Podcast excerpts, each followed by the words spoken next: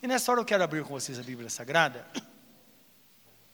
Vamos meditar num texto que está na, no livro de Hebreus, no capítulo 10. Lembrando que o livro de Hebreus é um livro maravilhoso. E se você não tem lido, não é, tira um tempo para ler com muita atenção. É, o ideal mesmo seria, se você é uma pessoa curiosa que quer conhecimento bíblico, leia o livro de Levíticos primeiro e depois o livro de Hebreus. Porque, na verdade, o livro de Hebreus é como se fosse uma explicação do livro de Levítico, não é? O livro de Levítico fala dos sacrifícios que nos levam à presença de Deus, fala sobre, sobre a instituição do sacerdócio, o papel do sumo sacerdote. E o livro de Levítico, ele foca Jesus como superior a toda a instituição sacerdotal. Então, tantas coisas que estão nos céus quanto na terra, é, Jesus é superior. Então, o livro de, Hebreu, de, de Hebreus fala que Jesus, ele como cordeiro imaculado, ele entrou no céu. Porque era necessário que se purificasse as coisas primeiro lá no céu. Interessante isso, né? Porque a ideia nossa é que o céu sempre foi o céu, o céu é o lugar perfeito. Mas é interessante a gente pensar que o primeiro pecado aconteceu no céu, não é? Foi lá que Satanás rebelou contra Deus. Então precisava haver purificação lá. Então está escrito que Jesus, ele subiu os céus e fez purificação de todas as coisas que estão nos céus e sobre a terra. O sacrifício dele foi completo. A superioridade de Jesus sobre todas as coisas. Superior ao templo, superior à arca da aliança, superior a tudo. É muito importante. E o texto, o livro de Hebreus que vamos ler, o texto que vamos ler, fala sobre a importância da nossa fé. Porque foi instituído no Velho Testamento que no final dos tempos o crente viveria pela fé. Aquela confiança em Deus. Quando uma pessoa crê, é a fé dela que está sendo aplicada na palavra, não é? Quando ela é batizada, ela também está aplicando a fé. Então, decisões de fé. O profeta Abacuque fala isso, né? A primeira vez que se fala de, de, de, sobre essa promessa, quando Deus diz: O meu justo viverá pela fé. E livro de Hebreus cita esse texto, dizendo que de fato nós somos salvos pela fé e vivemos pela fé. Então o texto fala assim, é, Hebreus 11, 6, primeiro vamos orar, né? depois vamos ler. Querido Deus, que a tua graça esteja sobre nós, na explanação desta palavra trazendo-nos entendimento, graça e libertação ao nosso espírito, fortalecendo-nos para que, Deus, sigamos de caminho firmes com o Senhor, enfrentando todas e quaisquer dificuldades na nossa vida, porque é pela fé que nós alcançamos a vitória. Pai Santo, ajuda-nos a compreender bem a tua palavra hoje e que possamos aplicar, aplicar a nossa fé aqui e agora que hoje possamos ser daqui, ó Deus, com pensamento claro, uma aplicação definitiva da nossa fé para o bom funcionamento da nossa vida. É o que nós pedimos em nome de Jesus. Amém. Diz assim o texto: Ora, sem fé é impossível agradar, agradar-lhe ou agradar a Deus. Porque é necessário que aquele que se aproxima de Deus creia que ele existe e que é galardoador ou doador de bênçãos a todos aqueles que o buscam. Então, galardoador dos que o buscam. Então, a fé, ela é, agrada a Deus, a nossa fé agrada a Deus, porque nós cremos que Ele existe e é Ele quem nos abençoa. É importante entender que para o crente ou para nós, é, Deus é real, não é? Ele é real, assim como o ar que nós respiramos. E Ele é abençoador de todos aqueles que o buscam. Então, lembrando que está escrito: aquele que invocar o nome do Senhor será salvo. Então, todos aqueles que invocam E o texto do livro de Romanos fala assim: mas como invocarão se não há conhecimento, se não há quem pregue? Porque quando nós pregamos a palavra, nós levamos ao conhecimento da verdade e o Espírito Santo desperta as pessoas para que elas creiam, não é? Mas como pregarão se não são enviados? Então Jesus, ele chega aos seus discípulos e diz: Ide e pregar o evangelho a toda criatura. Então, onde nós formos, nós somos enviados de Deus para pregar a palavra, qualquer lugar. Somos enviados do Senhor, em qualquer lugar. Não é? Então, hoje, ou ontem, uma pessoa, um dos irmãos perguntou a mim, disse, pastor, é, eu estava conversando com uma pessoa no hospital e vi que a pessoa não estava bem. E ela pediu oração. A pessoa fala, ora por mim. E ele disse que tomou atitude e disse: Olha, que mal teria se nós orássemos agora. E dentro do próprio hospital, ali num canto onde eles estavam, na, na é, espera, ele orou por esta pessoa. É assim: onde o crente está, ele é o enviado de Deus para alcançar aquela necessidade. Então, nós somos portadores das boas novas para aquelas pessoas que necessitam. Porque, na verdade, é isso que Jesus nos aconselha. Então, ele fala assim, em Mateus 7, 7 8: Pedi e dar-se-vos-á. Um texto bastante conhecido: Pedi e dar-se-vos-á. Buscai e encontrareis. Batei e abrir-se-vos-á. Porque aquele que pede, recebe. Aquele que busca, encontra. E aquele que bate, se abre. Então é importante entender isso, porque onde você estiver, você tem a palavra da reconciliação. Então está escrito que Deus deu a palavra de reconciliação, e nós clamamos como se Deus clamasse ao mundo, ao mundo, para que o mundo se reconcilie com Ele. E não tem outro jeito, meus irmãos. O único caminho para a salvação é quando a pessoa ouve a palavra, se converte, e o destino desta pessoa vai ser mudado. Eu me lembro quando bem jovem, bem jovem mesmo, tinha cerca de 23 anos de idade, e eu me dispus, é interessante como as coisas acontecem. Um, o irmão do nosso grupo de jovens ia fazer uma cirurgia na garganta. E eu, até, até hoje eu não entendo por quê, mas não tinha ninguém da família para levá-lo ao hospital. Mas a gente que é jovem, a gente não pensa nisso na época, né? no momento. E ele me contou essa história, mas quem vai com você no hospital? Eu vou sozinho. E para voltar? Não sei como, não tem ninguém da minha família que possa ir comigo. Claro, quando ele falou assim, eu pensei, né? Ele está pedindo para que eu vá com ele. Eu pedi uma dispensa no emprego e fui com ele ao hospital. E fiquei esperando, demorou muito, né, quase o dia todo. E eu estava sentado é, num determinado lugar, e vi um rapaz, mais ou menos da minha idade, que ele está muito depressivo, ele está muito triste. E eu cheguei ao lado dele, cheguei conversa, falei, eu percebo que você está muito triste, o que está acontecendo? Começou a falar da vida dele. Ele não estava doente, era alguém da família que estava doente, ele estava acompanhando. Ele falou, não sei o que está acontecendo comigo. Eu penso diariamente em cometer suicídio. Então, tormento. É como que uma voz falasse comigo, uma coisa dentro de mim. E eu não sei, estou vendo a hora que eu vou fazer isso. E aí, é claro, oportunidade, nós tínhamos muito tempo, não é? Estava esperando uma, uma cirurgia, mas quanto tempo? Ficamos muito tempo ali, expliquei as escrituras para ele, ele entregou a vida para Jesus, eu orei por ele. Conclusão, quando nós despedimos, meus irmãos, até o semblante dele estava mudado. É isso que Deus faz.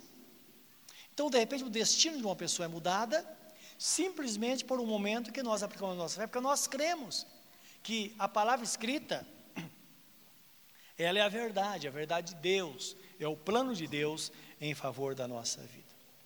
Então, a, a palavra diz que a fé, ela é a certeza das coisas que nós esperamos. Está no capítulo 11, eh, versículo 1 que a fé é o firme fundamento das coisas que nós esperamos e a prova das coisas que não se veem. Então a fé, de fato, é a certeza de coisas que nós esperamos. Porque coisas que às vezes são inatingíveis por nós, mas não para Deus. Que um toque de Deus, tudo pode mudar, nós sabemos isso. E conhecemos a história, né? Quantas coisas que Deus faz, quanta coisa Ele tem feito. Então, Hebreus 11, 1, 2 diz assim: Ora, a fé é o firme fundamento das coisas que se esperam e a prova ou a convicção das coisas que não se veem. Porque a gente vê não é fé, não é? Então, se nós estamos vendo, porque ele está diante de nós. Versículo 2: Porque por ela os antigos alcançaram testemunho. Tudo que nós pensamos numa grande, num grande problema hoje, nós servimos a Deus, nós devemos pensar num grande testemunho. Não é verdade?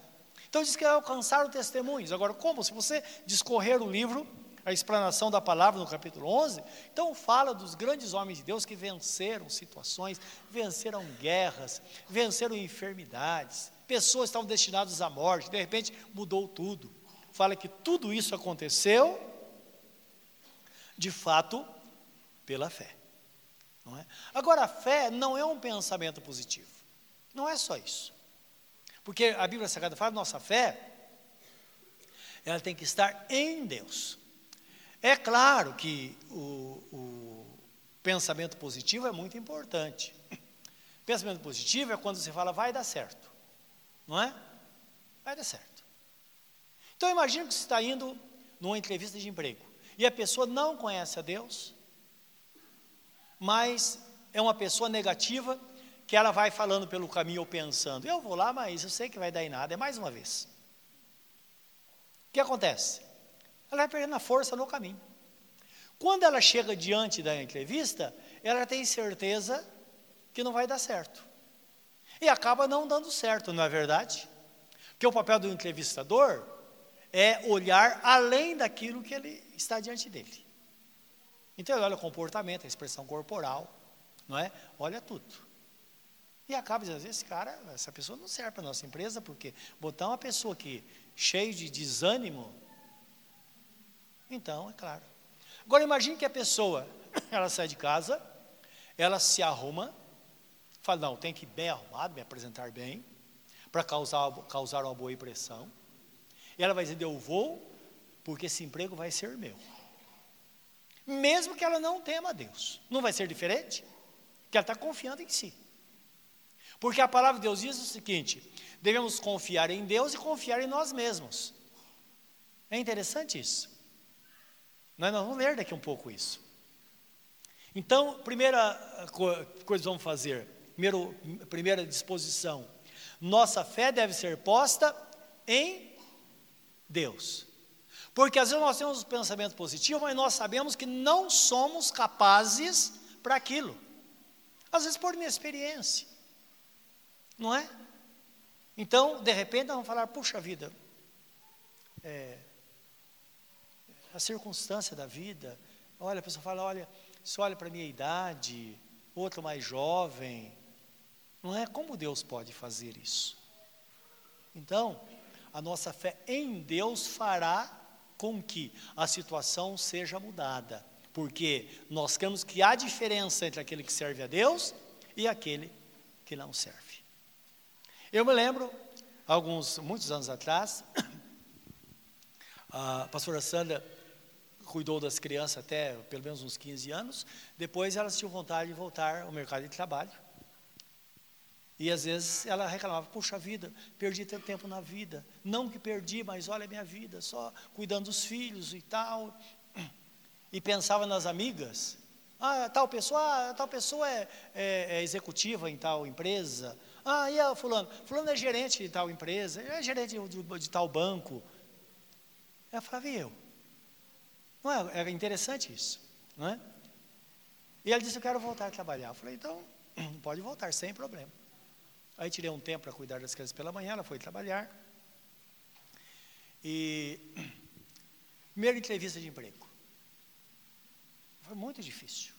Porque ela fez a entrevista com toda a capacidade dela, ela apresentou tudo o que ela sabia, só que ela tinha 36 anos de idade e tinha uma concorrente com 19 anos e com muita experiência no ramo. Ela tinha 36 não tinha experiência nenhuma. E ela voltou, falei, como foi? Ela foi muito bem, fui, graças a Deus foi tudo bem, gostaram de mim, mas só que deram preferência para de 19. E eu disse, olha, mas não é o fim. Que eu tinha essa convicção. Falei, espera um pouco, não abre mão disso.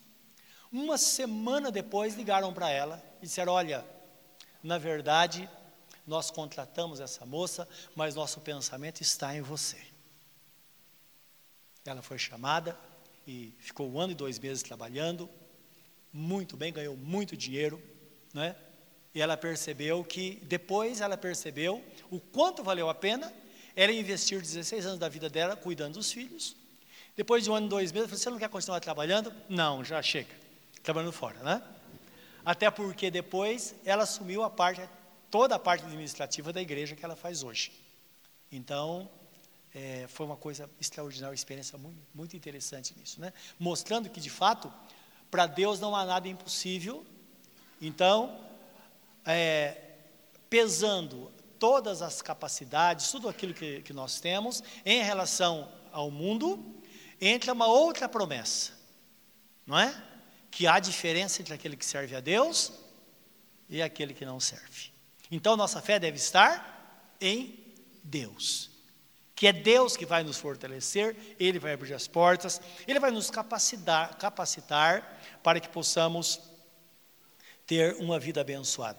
Livro de Evangelho de Marcos, capítulo 11, versículo 22 a 24, Jesus fala sobre esta palavra, sobre isso que nós acabamos de comentar, eu queria que você prestasse atenção e visse aqui Jesus, ele discorrendo, não é, sobre esse assunto, explicando aos seus discípulos isso. Porque Jesus ele havia é, amaldiçoado uma figueira, não é?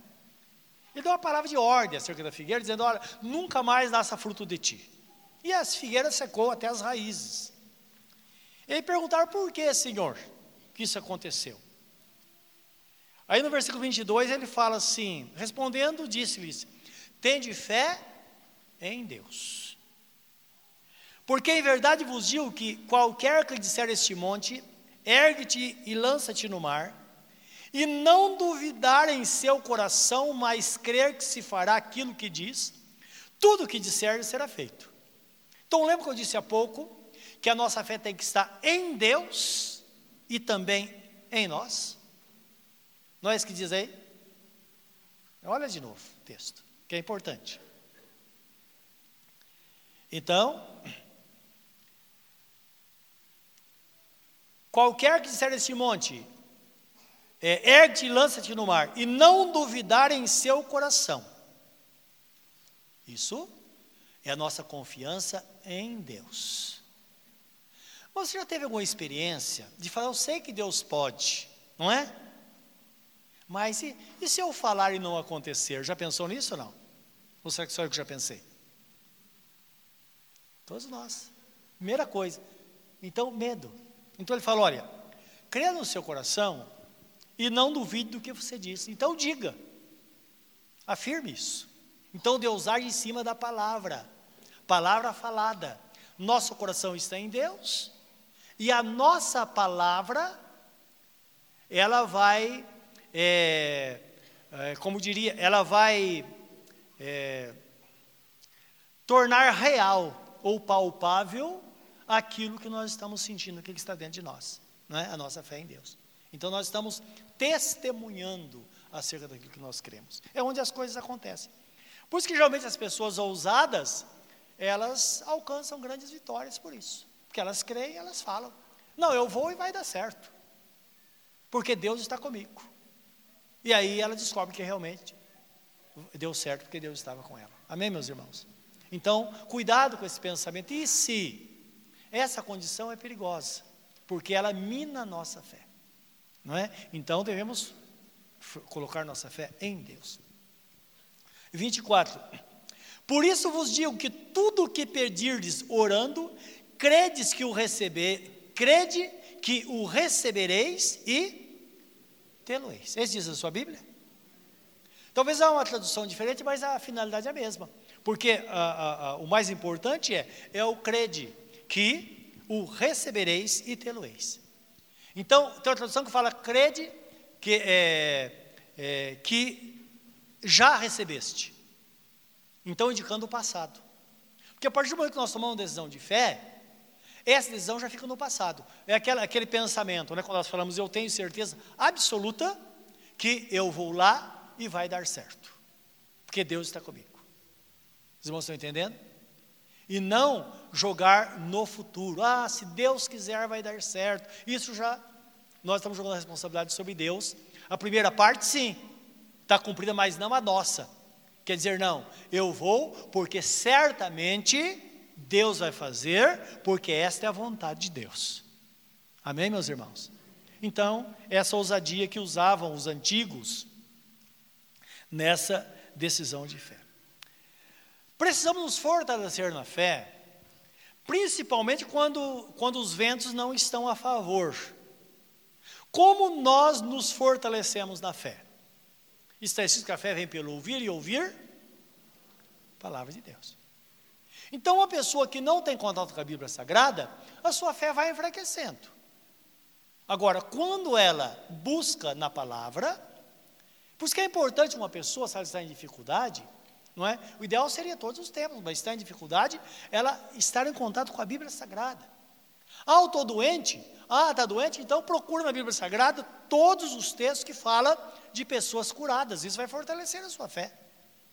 Ou quando você lê um texto, como o, o, está no livro de Isaías, que fala da, do, do rei Ezequias, que Deus fala para Isaías: vai falar ao rei Ezequias que certamente ele vai morrer. E chegando lá, Isaías fala a Ezequias: assim diz o Senhor, certamente morrerás e não viverás mais. Aí, o rei Ezequias virou para a parede, não é? É a atitude de uma pessoa que está doente, né? Olhando para o vazio. Ele só falou: Senhor, lembra que eu sempre fui fiel ao Senhor. Só isso. E chorou, a verdade é que ele chorou copiosamente. Ele não foi arrogante. Ele disse, Senhor, isso não é justo. Não. Ele só falou, Senhor, lembra que eu sempre fui fiel a Ti. Só isso. O profeta ia saindo do palácio, diz que o Espírito de Deus veio sobre ele de novo e disse: Volta e fala ao rei Ezequias, que eu ouvi a sua oração, eu ouvi as suas lágrimas, e vou dar para ele mais 15 anos de vida. E assim aconteceu. Então, e os propósitos cumpriram na vida dele. Então Deus é um Deus fiel. Quem, ao ouvir uma palavra dessa ou ler uma palavra dessa, a sua fé não é despertada. Então, quando nós começamos a ver essas coisas, nós começamos a ver possibilidades. Nós falamos, Senhor, que cura maravilhosa. Então, dá uma palavra para mim também, Senhor. Me ajuda a crer, desperta a minha fé.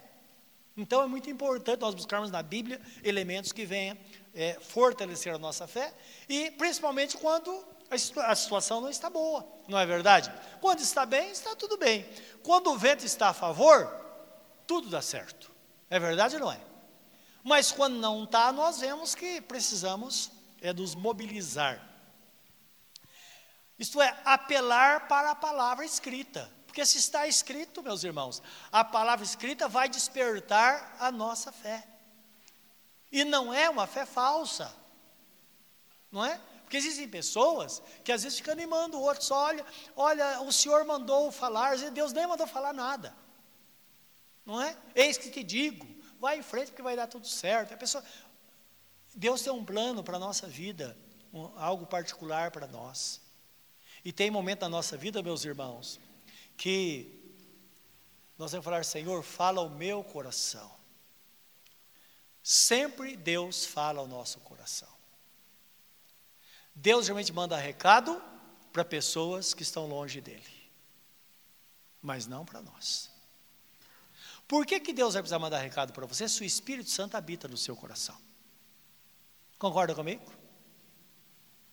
Ah, é o mesmo Espírito que está falando. Ah, Já, pessoas às vezes falam conosco, eh, diz a Deus, fala, mas não falou nada comigo. Às vezes é um assunto que eu não posso abrir mão assim, eu tenho que ter certeza absoluta. Por isso que precisamos estar em contato com Deus, afinados com Deus, e saber que de fato Ele vai comprovar isso no nosso coração. Se essa fé é alimentada, cria em você uma certeza absoluta, certamente você vai ver a vitória chegar. Então Abraão fez isso. Diante de todas as experiências dele, experiência dele, existe algo que estava dentro dele que Deus prometeu para ele, para ele Deus prometeu. Um dia ele estava em casa, assim, muito para baixo, ele tinha muitas riquezas, e ele começou a falar com Deus, enormemente Deus, Senhor, o Senhor me deu tanta coisa, para quê? Tem tanto gado, tanta riqueza. Ele disse, eu sei, eu, é, eu sei que não vou ter herdeiro, porque meu servo Eliazar, Eliezer, é que vai, eu vou deixar tudo para ele. E Deus falou: não, não vai ser assim. Sai fora da sua tenda. Ele saiu, olha os céus. Está vendo quantas estrelas? Olha para lá. Vê se você consegue contar essas estrelas. E o Senhor não consigo. Falou, então, assim serão os seus descendentes. Agora, Deus eu imagino Abraão pensando, puxa vida, mas como vai ser isso? A revolução, não é? Não. Deus falou, vou te dar um filho. Um filho. Mas nós temos uma necessidade muito grande, meus irmãos. E Deus nos dá algo tão pequeno, uma coisa só. Mas ali vai ser o ponto de partida para você chegar lá onde você quer, onde Deus colocou o sonho no seu coração. Não precisa mais. E nós ficamos esperando coisas extraordinárias. Se fala muito hoje, ah, coisa sobrenatural, sobrenatural de Deus, dando, dando a entender que, de repente, nós mergulhamos no mundo espiritual e algo estrondoso acontece comigo. Fogos aparecem. Não. Às vezes, uma coisinha, uma semente plantada no nosso coração, temos ouvido isso muito na sexta-feira, não é? E aquela semente brota e as coisas vão acontecendo, acontecendo.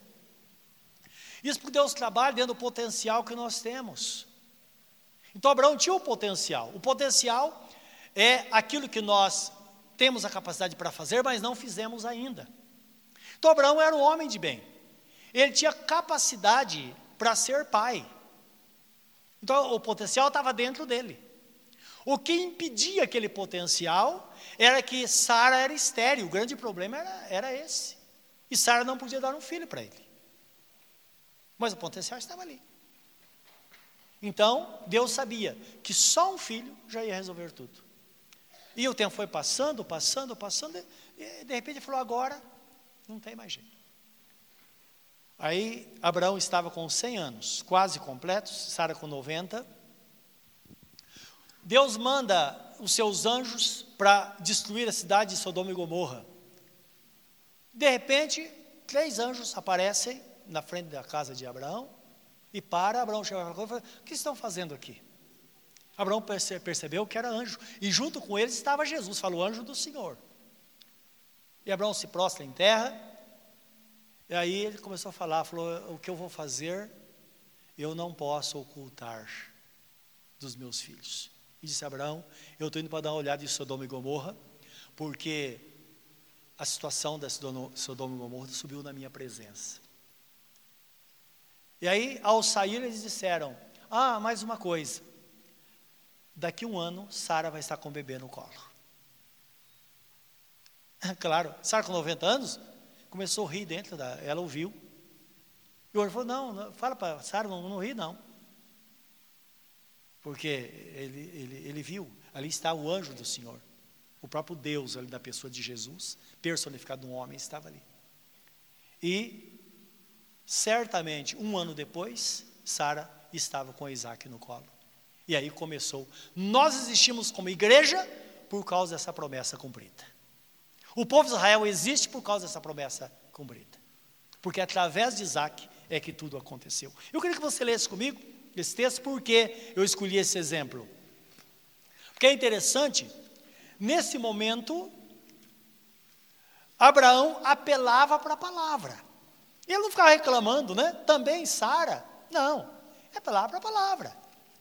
Ele, ele, Deus, Deus havia prometido. E se Deus prometeu, Deus é fiel. Olha só o que diz aí no versículo 16 a 21. Portanto, é pela fé, para que seja segundo a graça, a fim de que a promessa seja firme a toda a posteridade. Não somente a que é da lei, mas também a que é da fé de Abraão, o qual é pai de todos nós. Portanto, ou melhor, como está escrito: Por pai de muitas nações te constituí, perante aquele no qual creu, a saber Deus, o qual vivifica os mortos e chama as coisas que não são como se já fossem. O qual, em esperança, creu contra a esperança que seria feito pai de muitas nações, conforme que lhe fora dito, assim será a tua descendência. E não enfraqueceu na fé, nem atentou para o seu próprio corpo já amortecido, pois era de quase cem anos, nem tampouco para o amortecimento do ventre de Sara. E não duvidou da promessa de Deus por incredulidade, mas foi fortificado na fé, dando glórias a Deus. E estando certíssimo de que o que ele tinha prometido também era poderoso para o fazer. Amém? Então Deus prometeu, como que ele dá a glória a Deus? Nós damos glórias a Deus quando nós dizemos, Senhor, está escrito, o Senhor disse, então vai ser assim. Isso fortalecia cada dia, até que de repente Deus vem e a promessa é cumprida. Meus irmãos, Deus é fiel. Deus é fiel. Diga para a pessoa que está ao seu lado, Deus é fiel. Fala para ela, confesse isso. Deus é fiel. Nós precisamos confiar em Deus e perseverar ou ter paciência. Ser perseverantes, não é? Sabendo que Ele é fiel e o que Ele prometeu vai cumprir. Hebreus 10, 35 a 36 diz assim: Portanto, não abandoneis a vossa confiança, não abandoneis a vossa fé, aquela fé firme no Senhor na fidelidade, pois nela há grande galardão em que é a grande galardão? Onde? Na nossa confiança, nossa fé. Galardão significa uma recompensa muito grande. Aí no versículo 36 fala assim: Em verdade vos afirmo que necessitais de paciência ou perseverança, a fim de que, havendo feito a vontade de Deus, possais alcançar plenamente a promessa ou alcançar plenamente o que ele prometeu. Então a perseverança, não é? A confiança. Porque a confiança faz a gente esperar. Que é interessante, se não aconteceu, está para acontecer. Esse é o nosso pensamento. É quando nós pensamos como Jó pensava, né? Olha, há esperança, vou esperar. E tudo contra, e ele dizia: Eu sei que o meu redentor vive, e brevemente ele vai se levantar sobre a terra para julgar a minha causa. Então, esta é a fé, esta é a confiança que os nossos irmãos no passado usaram, que levaram eles a grandes vitórias, a grandes conquistas. Portanto, não desprezemos a nossa fé, precisamos confiar de fato no Senhor, porque Deus se agrada da nossa fé. E porque Ele se agrada, nós não podemos desistir, porque na verdade nós vamos prosseguir, não é verdade? Não importa o que aconteça, nós temos que prosseguir. Não acontece com a pessoa quando, perde um ente, um ente, querido, uma pessoa amada, o que nós falamos para ela? Irmão, irmã, é difícil, está doendo muito, mas fazer o quê? Tem que prosseguir. Tem que prosseguir. Como hoje eu conversava com o irmão que está em sofrimento, eu disse a ele, é, quando ele fala até que a morte se separe, é a coisa mais difícil do mundo, a não ser que haja um acidente para que uma família, principalmente um casal, os dois morram no mesmo dia, não é verdade? Não, geralmente é um de cada vez. E vai gerar sofrimento. E a palavra que ele que fica qual é? Vamos seguir em frente. Porque a pessoa que foi levada pelo Senhor cumpriu o seu propósito, mas nós que estamos aqui não cumprimos ainda. Quando nós cumprimos o propósito, ele vai nos levar também. Então, é esse pensamento, meus irmãos. E prosseguir até o fim. Tem uma experiência interessante, um exemplo. Aconteceu com, com o profeta Elias no Monte Carmelo. Então ele era profeta em Israel. E ele comprou uma briga muito grande com Acabe. Acabe era esposa de Jezabel, uma mulher muito cruel, perseguiu o povo de Deus. Acabe era judeu, Jezabel não. E ela não tinha temor de Deus no coração. Então foi um tormento para o povo de Deus, aquela mulher. E no auge do sofrimento, capítulo 17, primeiro livro de Reis, versículo 1, Elias se apresenta diante dele e profetiza. Deus colocou no coração dele, então é Deus falando através dele. E Elias diz assim ao rei Acabe: Vive o Senhor, o Deus de Israel, perante cuja face estou, que nestes anos nem orvalho nem chuva haverá, senão segundo a minha palavra. Por quê? Ele era o homem de Deus. E na verdade, Isabel se achava mais poderosa do que ele e mandou que o matassem. Então ele começou a provar isso, proferir palavras, e Deus o autorizou a fazer isso. E ele chega para o rei Acabe e fala: Isso aí virou um, um tormento.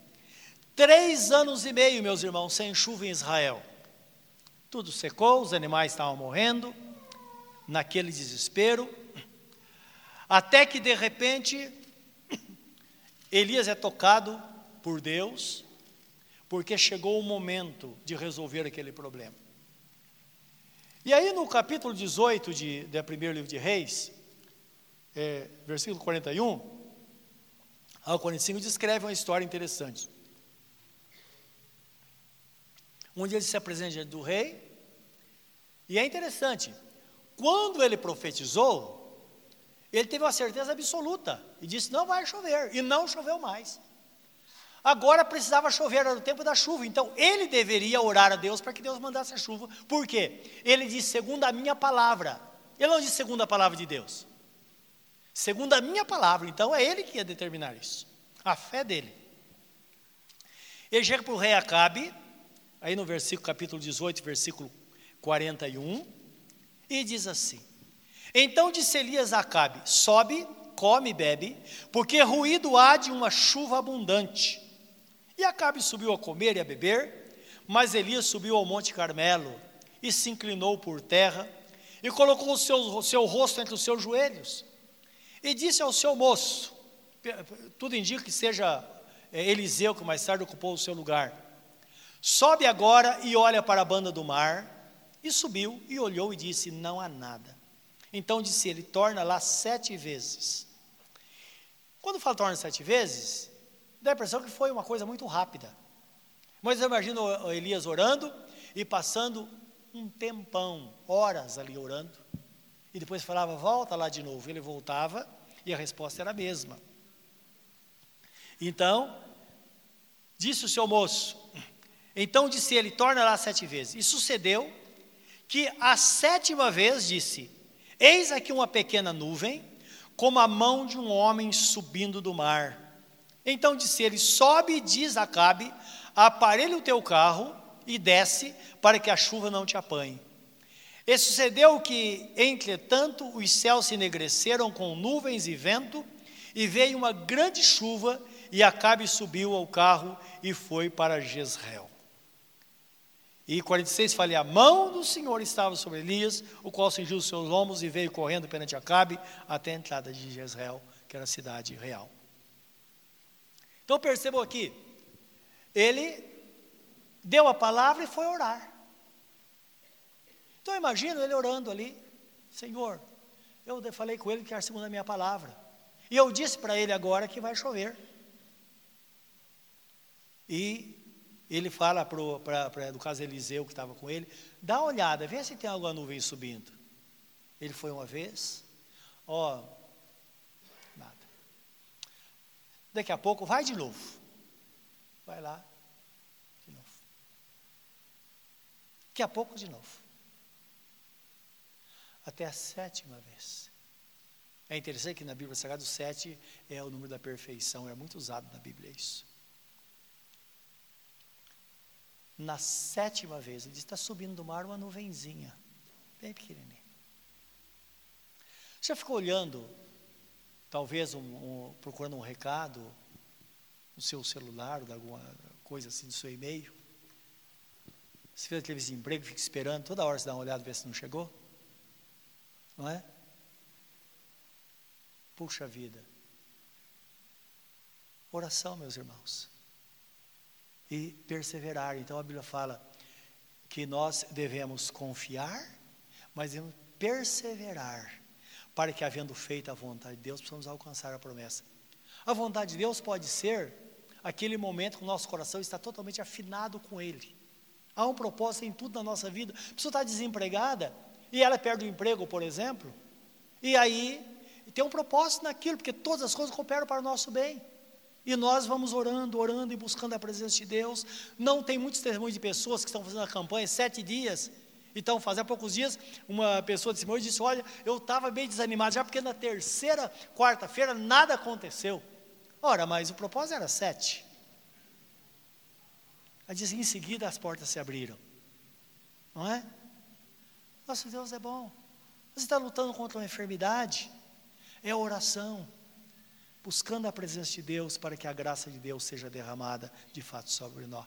Sobre nós. Essa fé agrada a Deus, porque a fé move o coração de Deus a nosso favor. Nós cremos nele.